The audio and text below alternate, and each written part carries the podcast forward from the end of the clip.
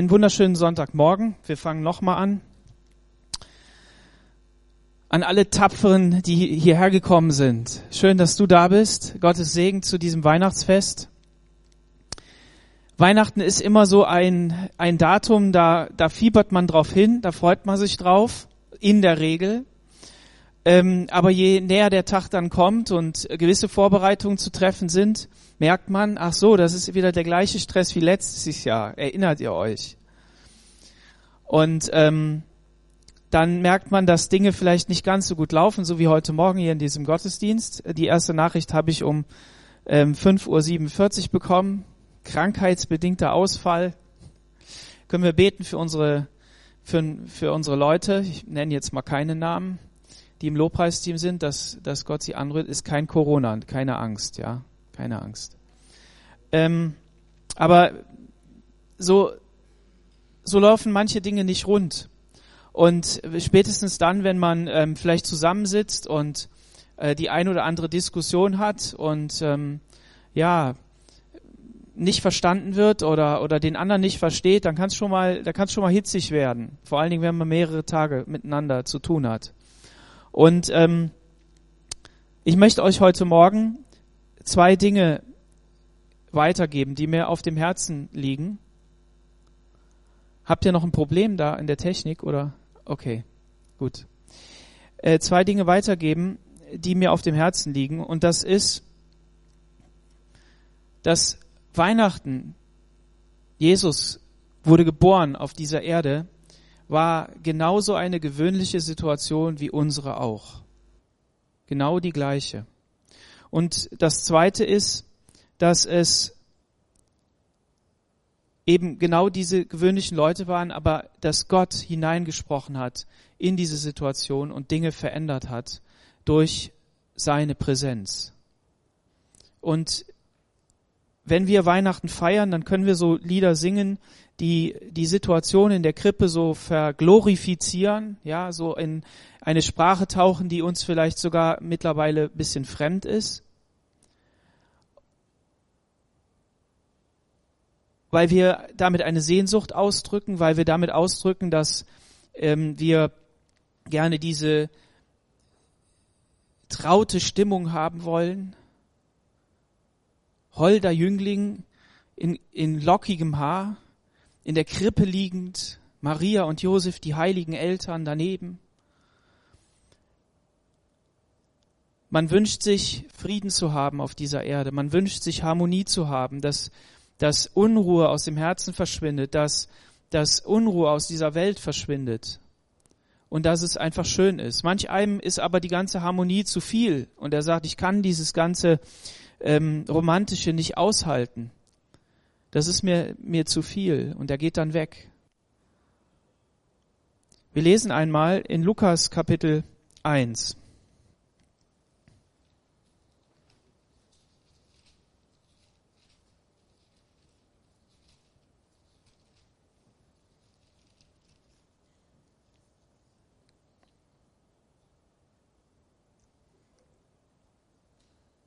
In Lukas Kapitel 1, da werde ich jetzt nicht direkt vorlesen, aber dort wird beschrieben, dass ähm, die Geschichten, die Lukas aufgeschrieben hat, hat er sehr genau recherchiert und sehr genau angeschaut.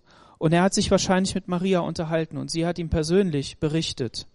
Und wir starten dann hier direkt in das zweite Kapitel, Vers 1. Es geschah aber in jenen Tagen, dass ein Gebot von Kaiser Augustus ausging, dass sich die Bewohner der ganzen Welt in Steuerlisten einschreiben lassen mussten. Diese Volkszählung war die allererste und geschah zur Zeit, als Quirinius Statthalter von Syrien war. Dann ging jeder, um sich einschreiben zu lassen, jeder in seine Stadt.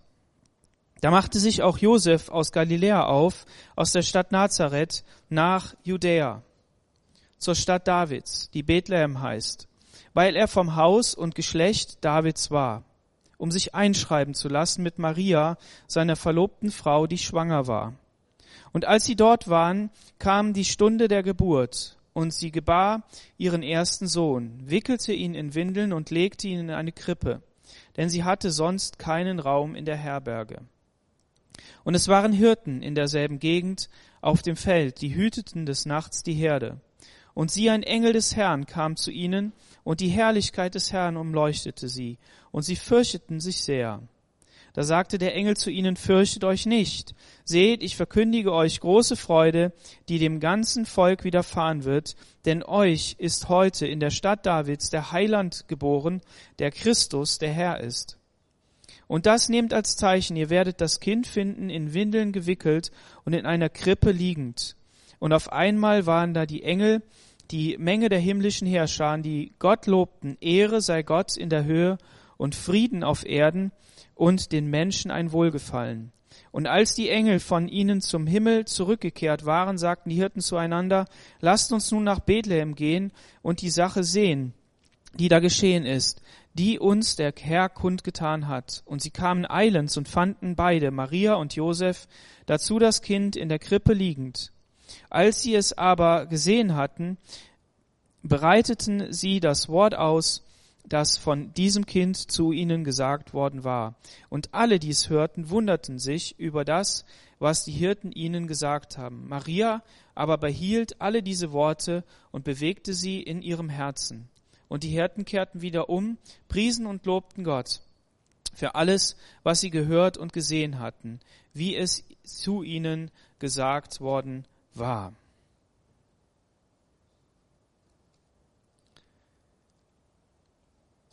Eine fantastische Geschichte. Menschen, die keine besondere Aufmerksamkeit hatten, rücken auf einmal plötzlich ins Zentrum der Geschichte. Gott selbst wählt sie aus, begegnet ihnen, schickt seinen Boten Gabriel zu Maria, klopft nicht an, erscheint in dem Haus und spricht mit ihr. Und wenn man diesen Vers oder diese Passage anschaut, die im Kapitel vorher beschrieben ist, dann merkt man, dass hier etwas geschieht mit dieser Maria. Diese Maria, die, ähm, wie ich schon sagte, eine gewöhnliche Frau war und über die ansonsten nicht viel berichtet ist, Verwandte der Elisabeth, Elisabeth, ähm, die den Johannes dann zur Welt gebracht hat, beziehungsweise schwanger war, ähm, die eben auch so eine Gottesbegegnung hatte. Ihr Mann hatte diese Gottesbegegnung und er konnte darüber nicht viel erzählen, aber sie wird es gespürt haben, was da ähm, vor sich ging. Und gleichzeitig, wenn man dann in den Stammbaum hineinschaut, merkt man, dass auch schon in dem Stammbaum der Maria Menschen erwähnt werden, Frauen, zu der damaligen Zeit ungewöhnlich, die eine besondere Stellung hatten, beziehungsweise in eine Position hineingekommen sind. Tamar, Rahab, Ruth, Bathseba, Menschen mit Fehlern, mit, mit, mit Sünden, mit Dingen, die eigentlich zum Scheitern verurteilt sind. Aber Gott tritt auf den Plan und er verändert Situationen. Und wenn wir dann die gesamte ähm, Gegend dort anschauen, wenn wir anschauen, welche politischen Unruhen da waren oder äh, Betätigungen, dann merken wir, dass hier etwas im Gange ist, das noch eine viel größere Aussagekraft hat. Das heißt hier, es ging ein Gebot von Kaiser Augustus aus, alle Bewohner im ganz, in der ganzen Welt in Steuerlisten einschreiben zu lassen. Ihr müsst euch Folgendes vorstellen. Es war nicht nur einfach irgendein Bundeskanzler oder Bundeskanzlerin oder ein Bundespräsident, sondern das war ein Machthaber, der die Welt regiert hat. Und das nicht nur mit einfachen demokratischen Mitteln, sondern mit absoluter Autorität und Gewalt. Und sein einziges Interesse lag darin, diese Macht zu erhalten. Diese Macht zu erhalten mit allen Mitteln. Und das hat bedeutet, dass er ähm, die Leute hat einschreiben lassen, um zu sehen, wie viele Leute habe ich in meinem Land und wie viel, wie viel kann ich von denen ähm, erwarten, wie viel ist, wie viel Potenzial ist denn eigentlich da. Und das ist nicht die einzige Schätzung gewesen in dieser Zeit, sondern es hat immer wieder solche Schätzungen gegeben, weil diese Herrscher dieser Welt so machthungrig waren, und man könnte noch ganz andere Worte gebrauchen, ähm, dass sie halt in dieser Arroganz, in diesem Hochmut unterwegs waren und da wirklich geschäftig waren drin. Wir sehen aber auf der anderen Seite eben auch Maria und Josef, fromme Leute, die, die Gott in ihrem Herzen hatten, die etwas wussten von dem, was in der Tora steht, etwas wussten von dem, was ihr Volk selbst durchlebt hat und zu welcher Berufung sie eigentlich berufen waren. Und die schauten jetzt in diese Welt, die zerrissen war zwischen den Mächten.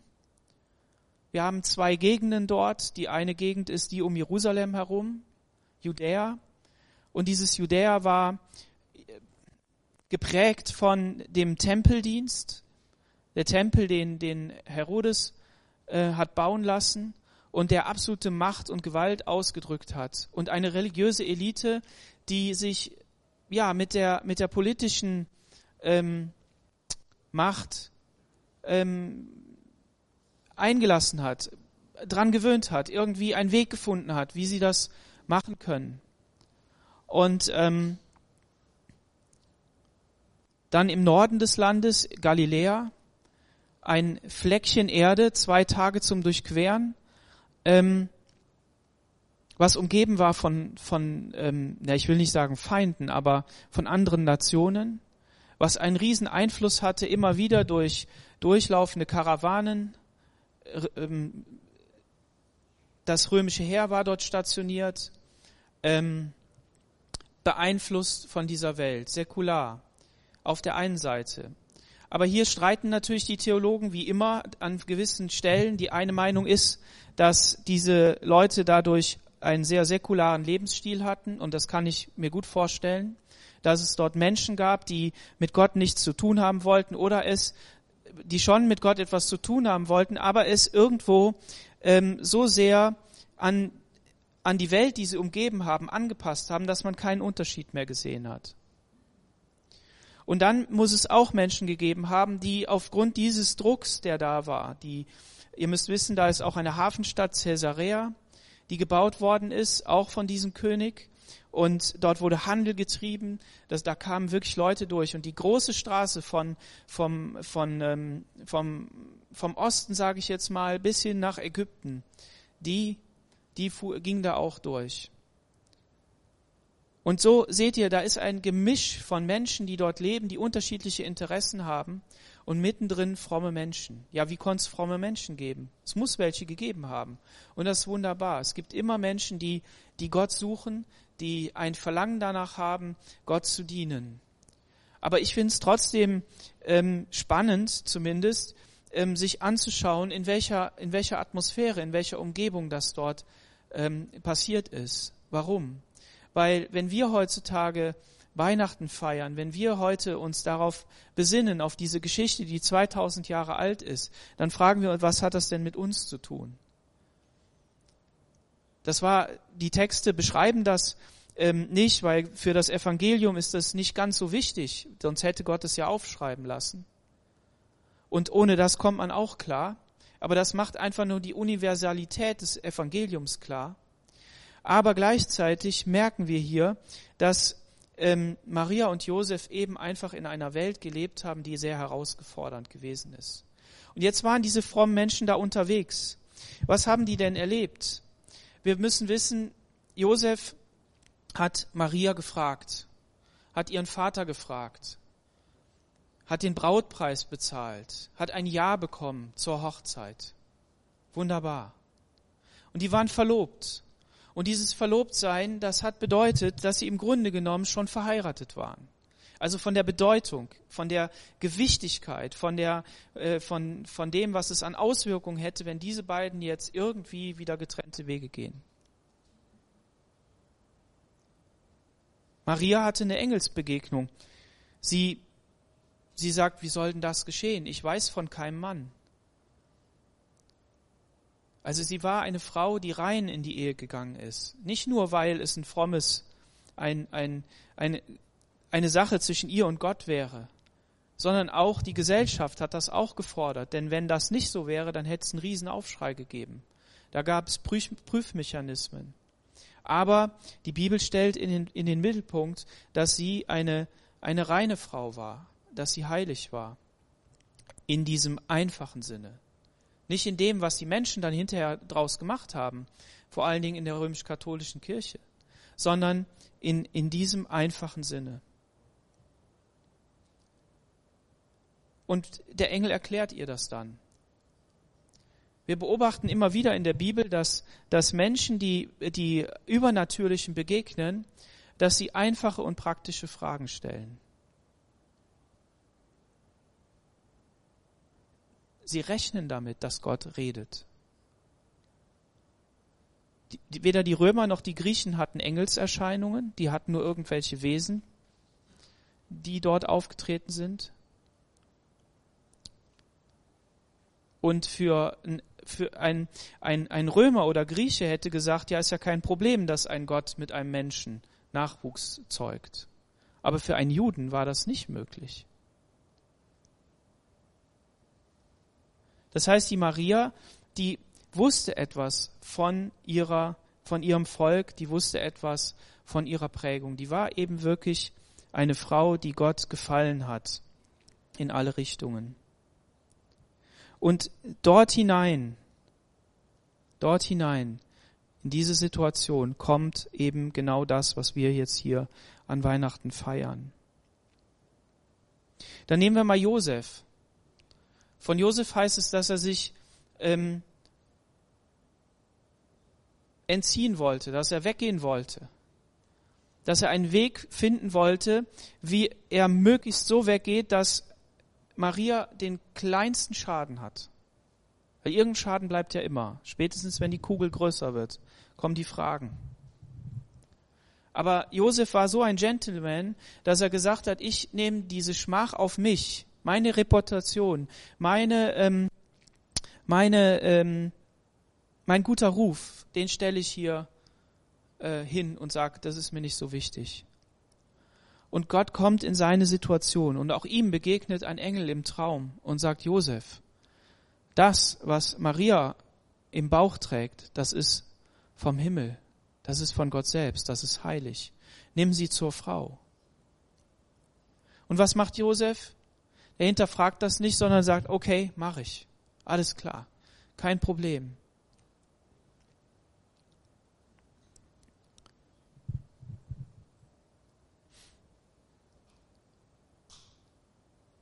Trotzdem bleibt eine Spannung da.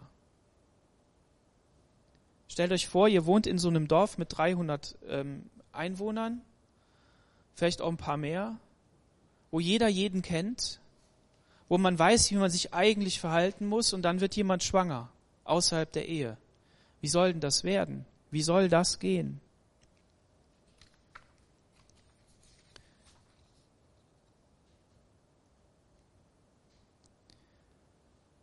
Gott kommt auf den Plan.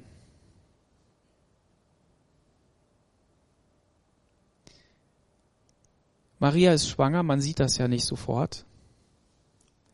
Und Gott sagt, Leute, ihr könnt hier mal abhauen. Geht nach Bethlehem. Tragt euch mal in Steuerlisten ein. Keine Erklärung. Man kann schnell heiraten, weil man muss ja gehen. Die Hochzeit wird wahrscheinlich kleiner ausgefallen sein. Sie waren ja auch arm, das sieht man hinterher beim Opfer, was sie bringen. Das heißt, hier hier kommt Gott mit einer Lösung in diese Situation. Und sie gehen einfach treu.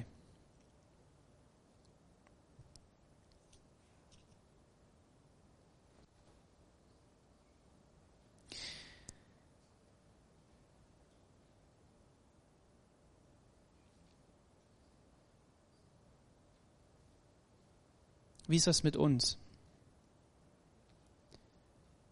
Wo haben wir Herausforderungen im Leben, die wir nicht überwinden können oder die, wo wir meinen, dass es keinen Ausweg gibt? Wo es menschlich und nach unserer Überlegung nur eine Möglichkeit gibt, so dass das Ganze in die Hose geht. Dass das irgendwie nicht funktioniert. Ich glaube persönlich, die Weihnachtsgeschichte, also die Geschichte von Jesus, die Geburtsgeschichte von Jesus, soll uns zeigen, dass Gott in die, deine Situation hineinkommen möchte. Die Christen, also wir, können eher glauben, dass Jesus von den Toten auferstanden ist, als dass Maria jungfräulich empfangen hat.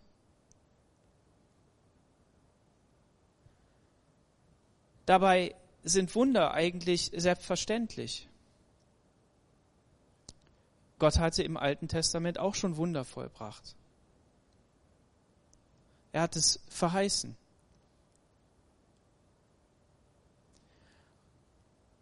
Und Gott musste etwas tun, was die menschliche Dimension durchbrach. Er kam auf diese Welt. Wenn Jesus nicht jungfräulich empfangen worden wäre, dann könnte man sagen, ja, das war halt ein guter Mensch und er hat sich dann zum Superguten hin entwickelt, zum Heiligen. Aber weil hier steht, jungfräulich geboren, wird man da immer wieder drüber stoßen. Und es zeigt noch etwas auf. Es zeigt auf, dass hier eine neue Zeitrechnung anbricht. Etwas ganz Neues, göttliches Leben im Leben von Menschen. Und deshalb fängt, die, fängt das Evangelium nicht mit einem Wunder, einem Zeichen an, Wasser in Wein zu wandeln, sondern im Prinzip hier, wo dieses Wunder geschieht. Und wir wissen selber, dass wir dieses Wunder auch brauchen. Dass wir selber Gottes Leben in unserem Herzen brauchen. Dass wir verwandelt werden müssen. Dass wir neues Leben bekommen müssen, um wirklich Gott zu gefallen. Diese Juden, die damals gelebt haben, die haben versucht, den, die Religiosität so hoch zu hängen, so stark Gott nachzufolgen, dass sie alles übertrieben haben. Die einen in die eine Richtung, die anderen in die andere Richtung. Die haben das nicht hinbekommen. Und als der Messias kam, als Jesus selber kam, haben sie es nicht angenommen. Haben das verachtet als Jesus Wunder getan hat auf dieser Erde, als er gezeigt hat, wie der Vater ist, da haben sie ihn verfolgt, weil er nicht von dieser Welt ist, sondern aus der Ewigkeit kommt, von dem Vater. Aber jeder, der an ihn glaubt, der, der sein Herz aufmacht und diesen Mechanismus betätigt, ich will das mal in Anführungsstrichen sagen, des Glaubens, zu sagen, ich stelle mich auf deine Seite, ich vertraue dir, dass das, was du sagst, richtig ist und das Urteil, das du über mein Leben ähm, sprichst,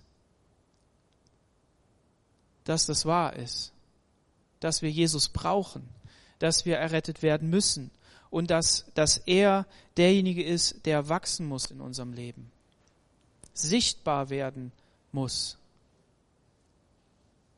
Wenn, das ist der Punkt.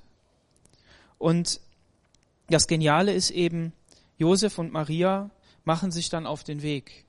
Und wir haben das Beschwerliche im Kopf. Wir sagen, ja, die mussten halt dahin gehen. Aber vielleicht waren sie auch ganz froh, dass, dass sie weggehen konnten von dort, um das nicht erklären zu müssen, um sich diesem Spott nicht auszusetzen. Das Schlimme an der ganzen Geschichte ist ja, dass noch etwas Grässliches passieren wird in Nazareth und in Bethlehem. Und dieser König, der da nämlich auf dem Thron saß, der hat's in sich gehabt. Der war ein, ein Übeltäter von Anfang an, der hat geübt zu morden. Und er hat hinterher Kinder umgebracht. Warum? Weil an ihn auch diese Botschaft rangeführt worden ist, durch die Weisen, die gekommen sind, zu sagen, da ist ein neuer König. Und dieser König, den suchen wir. Und weil er ihn nicht gefunden hat, hat er die Kinder umbringen lassen. Wenn wir also hier heutzutage in unserer Welt von schlimmen Dingen lesen, schlimme Dinge hören oder sehen im Fernsehen, die geschehen, die wirklich wahr sind, dann lasst uns nicht erschrecken. Die Welt war immer schon kaputt. Die Welt war immer schon verdorben und es gab immer schon schreckliche Dinge, aber es hat Gott nie abgehalten zu wirken. Es hat Gott nie abgehalten zu wirken und er hat geniale Pläne. Als die Zeit erfüllt war, sandte Gott seinen Sohn. Und wie ich das schon gesagt habe, wenn man diese Zeit sich so aufmalt und so ein Bild bekommt innerlich, in welcher Zeit Jesus dort geboren ist, dann merkt man, wie sehr die Zeit erfüllt war und wie perfekt das genau da hineingepasst hat. Gott sprengt manchmal auch Grenzen. Natürlich hat der Josef sich nicht gedacht, ja, wäre schon cool, wenn Maria so vor der Hochzeit schwanger werden würde und so. Aber Gott findet einen Weg, den er, der heilig ist, aber den er auch heiligt und der seinem Wort selbst nicht widerspricht. Und wenn Gott in unserem Leben wirkt, dann möchte er genau auf diese Art und Weise unsere Sicht verändern. Wenn wir unsere, unseren Regeln folgen, wenn wir, wenn wir unsere, ähm, unsere Vorstellung von, von ähm, einem ordentlichen Christen oder einem, Orden, einem, einem guten Lebensstil oder so, wenn wir denen nachgehen, dann werden wir eines feststellen, wir verfallen in unsere Muster, wir verfallen in unsere ähm, Denkschemata und, und rutschen damit in Spurrillen der Menschen hinein. Warum? Weil wir geprägt sind durch unsere Eltern, weil wir geprägt sind in der Gemeinde, durch die Menschen, die uns umgeben, der, der ihre Art äh, Frömmigkeitsstil zu leben. Aber es ist nicht wichtig, einen Frömmigkeitsstil zu kopieren, sondern es ist wichtig, das wahre Leben in sich aufzunehmen und zu sagen, Jesus, wirke du durch mich. Das bedeutet gleichzeitig nicht, dass man sich dann aus der Gesellschaft der, der Gläubigen herausnimmt und sagt, ja, keiner kann mir mehr was sagen und ist alles völlig egal. Nein, das nicht. Aber der Punkt ist, dass wir selber verstehen müssen, dürfen, verstehen dürfen, dass wir Jesus selber begegnen. Dass er derjenige ist, der in unserem Leben prägt und der Situation verändert. Weil dann macht er das nämlich genau anders wie bei deinem Nachbarn. Und das ist die Ermutigung heute Morgen auch zu sagen, lass uns da wieder neu anfangen, dass Jesus in unsere Welt hineinkommen kann, obwohl wir das nicht uns vorstellen können. Obwohl wir keinen Weg dafür sehen. Aber dass seine Kraft durch uns wirkt und in uns wirkt. Ich erschrecke bei mir selber äh, darüber, wie viel Dinge bei mir noch nicht in Ordnung sind und wo ich mich aufrege, wo ich mich ärgere, wo ich schimpfe, wo ich, wo ich irgendwie an meine, an meine Grenzen komme, der Geduld. Und da erschrecke ich dann drüber. Und ich merke, wie sehr ich Jesus brauche, sein Leben, dass das da hineinwirkt und dass es vollkommen zur Entfaltung kommt, auch an diesen Stellen. Und das ist die Botschaft von Weihnachten. Situationen so zu verändern, dass Reich Gottes wächst und wirkt. Wenn wir, wenn wir Israel gemalt hätten, wenn wir aufgeschrieben hätten, wie soll jetzt das sein, wie könnte das funktionieren, dann hätten wir mit Sicherheit irgendwie so einen perfekten Plan aufgeschrieben, so wie wir Weihnachten vorbereiten. Das muss halt so und so und so laufen, damit das gut durchgeht. Und dann probt man das und dann geht das irgendwie. Aber Gott macht das auf seine Art. Er plant und er sagt, fantastisch, da haben die schon wieder diesen Fehler gemacht und das haben sie nicht richtig gemacht. Genial, es passt mir in die Karten. Wunderbar, können wir gebrauchen. Ein König da zu installieren, der, der die Kinder umbringen will und dann muss Jesus nach Ägypten fliehen. Hammermäßig. In Ägypten, da waren schon mal welche. Die hat Gott mit mächtigem Arm herausgeholt. Sein eigenes Volk.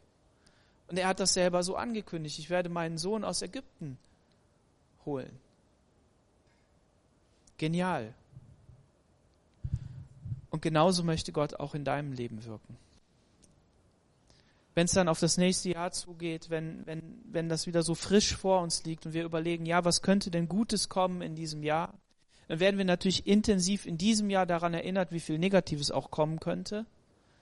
Aber da wollen wir uns nicht drauf fixieren sondern wir wollen uns darauf fokussieren, was will Gott denn Neues tun in unserem Leben? Was hat er für dich geplant in 2022? Wo, willst, wo sollst du ihm persönlich, privat begegnen, so wie die Maria? Das heißt hier, Maria aber behielt alle diese Worte und bewegte sie in ihrem Herzen. Auch die Männer, wir können auch Dinge in unserem Herzen bewegen. Behielt diese Worte. Die hat darüber nachgedacht, manches nicht verstanden, hat aber gesehen, ja, ich habe ja gesagt, Gott hat es geführt, es hat funktioniert. Bewegen, drüber nachdenken, wie geht das? Und die Hirten finde ich auch total klasse. Die Engel haben ja nicht gesagt, da geht mal dahin. Oder haben die das gesagt? Habe ich das jetzt äh, hier überlesen oder vergessen? Die haben nur verkündigt. Euch ist der Heiland geboren in der Stadt. Ja, kann man als Aufforderung sehen. Aber wer waren denn diese Hirten? Waren wahrscheinlich nicht Leute, denen diese ganzen Schafsherden da gehört haben, die irgendwie reich gewesen sind, die, die machen konnten, was sie wollten, sondern die waren bezahlte Leute, die wenig Geld hatten. So wie Josef und Maria. Ja, was macht man denn, um jetzt sein Einkommen ein bisschen zu pimpen? Bisschen, bisschen, äh, bisschen mehr Schotter im Portemonnaie zu haben. Was macht man dann? Ja, unternimmt man den einen oder anderen Diebstahl. Vielleicht sogar mehr als das. Man kümmert sich nicht so sehr um die Schafe, sondern man geht hin und klaut noch ein bisschen was. Ist jetzt nicht meine Überlegung, habe ich wohl gelesen, dass die das wohl so gemacht haben. Aber die Botschaft verändert diese, diese Hirten. Hoffe ich, denke ich. Die gehen hin und gucken, was ist denn mit dem, mit dem Jesuskind in der Krippe? Das müssen wir uns mal angucken. Das ist eine komische Sache. Also in, in meiner Krippe, hast du in deiner Krippe, hast du da, hast du da ein Kind drin liegen? Nee. Da müssen wir mal gucken gehen.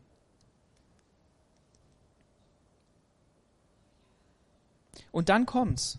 Dann steht hier, als sie es aber gesehen hatten, breiteten sie das Wort aus, das sie von diesem Kind zu ihnen gesagt worden ist. Diese Hirten, die haben ein Wort verkündigt bekommen und dieses Wort, das sie vom Himmel verkündigt bekommen haben, das haben sie selber weiter verkündigt.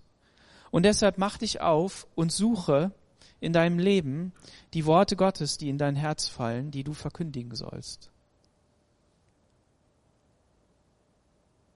Und wenn es kommt, automatisch, dass du sagst, boah krass, ich habe Jesus erlebt, ich habe Gott erlebt und das muss ich weitererzählen, dann blockier es nicht, sondern mach dich genauso auf wie die.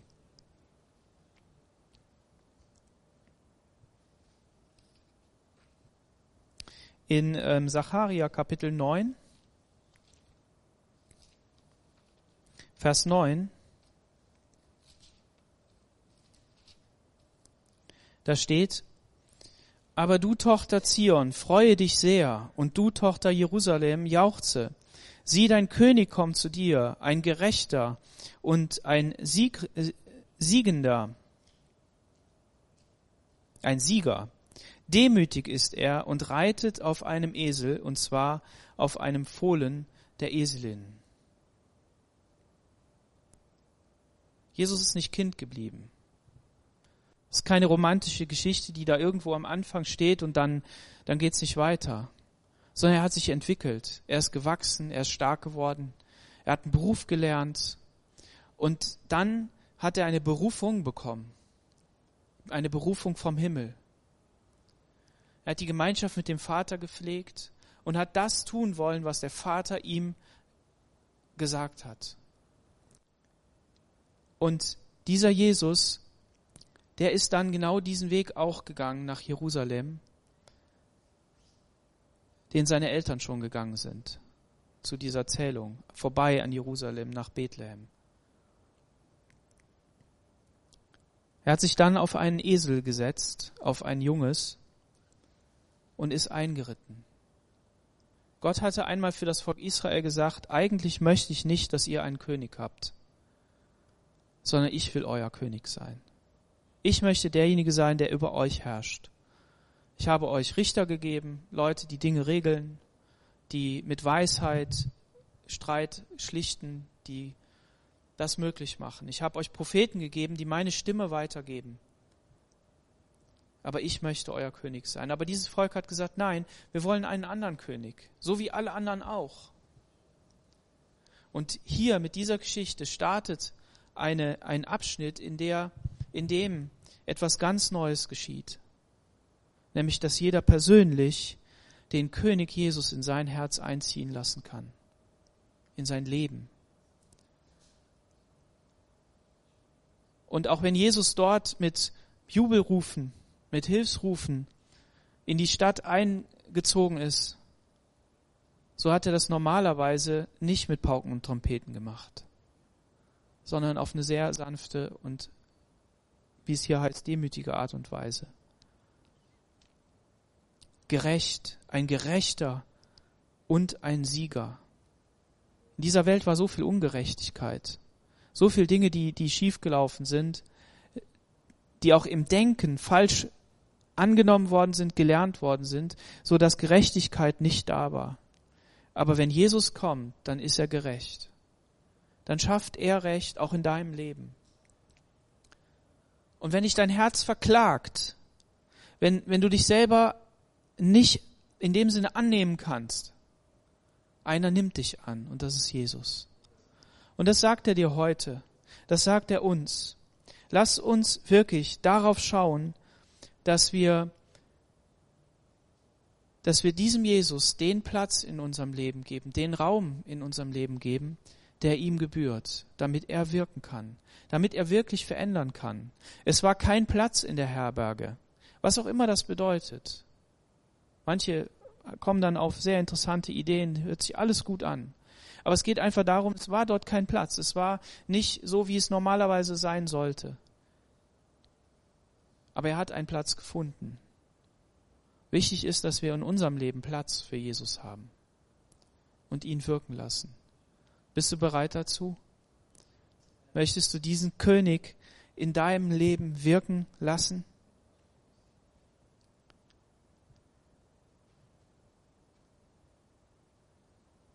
Diese Menschen damals, die hatten eine wahnsinnig große Naherwartung. Naherwartung auf den Messias. Man hat diese Schriften in Galiläa laut vorgelesen, diskutiert. Man hat das besprochen. Und das ist eine gute Sache. Die Zeit war erfüllt. Manchen ist er begegnet und die sind ihm nachgelaufen. Manche haben von diesem Brot gegessen, was er vermehrt hat, die Wunder, die er getan hat, aber manche eben auch nicht, haben sich abgewandt, wollten mit ihm nichts zu tun haben. Es ist immer wieder diese Entscheidung. Und wenn wir jetzt auf das Jahr 2022 zusteuern, dann müssen wir uns diese Frage auch stellen. Inwieweit sind wir bereit, Jesus wirken zu lassen, ihn zu erwarten und ihm diesen Raum zu geben?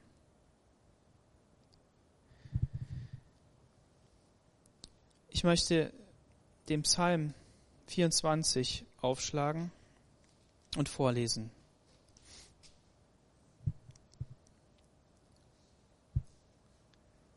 Dem Herrn gehört die Erde und alles, was sie erfüllt, die Welt und alle ihre Bewohner. Denn er hat sie über den Meeren geschaffen und über den Gewässern fest gegründet. Wer darf auf den Berg des Herrn gehen und wer darf an seiner heiligen Stätte stehen? Wer unschuldige Hände hat und reinen Herzens ist, wer seine Seele nicht auf Betrug ausrichtet und nicht falsch schwört, der wird den Segen vom Herrn empfangen und Gerechtigkeit vom Gott seines Heils. Das ist das Geschlecht, das nach ihm fragt, das dein Angesicht sucht, Gott Jakobs. Macht die Tore weit und die Türen in der Welt hoch, dass der König der Herrlichkeit einzieht. Wer ist der König der Herrlichkeit? Es ist der Herr, stark und mächtig, der Herr, mächtig im Kampf. Macht die Tore weit und die Türen in der Welt hoch, dass der König der Herrlichkeit einzieht. Wer ist der König der Herrlichkeit? Es ist der Herr Zebaoth, er ist der König der Herrlichkeit. Amen. Amen. Lasst uns gemeinsam aufstehen und beten.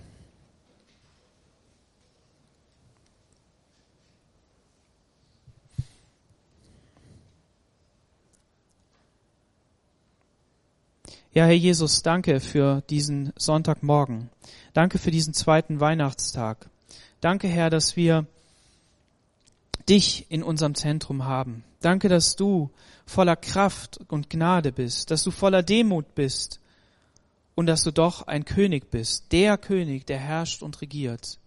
Herr Jesus, wir danken dir für jeden Einzelnen in der Gemeinde, für jeden Einzelnen, der heute zum ersten Mal zuhört. Herr, wir bitten dich darum, dass du jeden segnest, dass du zu jedem Einzelnen sprichst, nicht nur heute Morgen, sondern in den kommenden Tagen, im nächsten Jahr. Herr, dass wir mit dir rechnen, dass du neue Wege aufschlägst, neue Wege einschlägst, Herr, die wir mit dir gehen können, dass wir deine Stimme hören, dass wir die Hinweise hören und dann auch danach handeln. Herr Jesus, gib uns Gnade darin. Deine Eltern haben das gemacht. Sie haben sich trotz der Widrigkeiten, der Umstände, des, des, ähm, des Schamgefühls und, und, und all dieser Dinge, haben sie sich für dich entschieden. Jesus, wir preisen dich dafür und wir danken dir. Herr, dass du diese ähm, nicht nur Geschichte, sondern dass du diese Sache so sehr ins Zentrum gestellt hast und hast aufschreiben lassen. Vieles von dem, wie du aufgewachsen bist, das sehen wir nicht, aber das ist geschrieben. Herr, und es macht uns Mut, auch an diesem Weihnachtsfest, Herr, auf dich zu blicken. Und deshalb beten wir auch für alle Kranken, Herr. Wir bitten dich darum, dass sie deine Kraft erfahren und dass sie gesund werden in Jesu Namen. Dass Heilung ausfährt und dass, dass ihre Körper wieder hergestellt werden, so wie du es haben möchtest. Herr Jesus, du kennst die Einzelnen, ob sie Krebs haben, ob sie ähm, irgendwelche Entzündungen haben, ob sie Schmerzen haben in ihrem Rücken oder was auch immer da ist, ihre Augen nicht funktionieren. Herr Jesus, ich bete darum, dass deine Kraft kommt und dass du heilst, Herr, in Jesu Namen. Amen.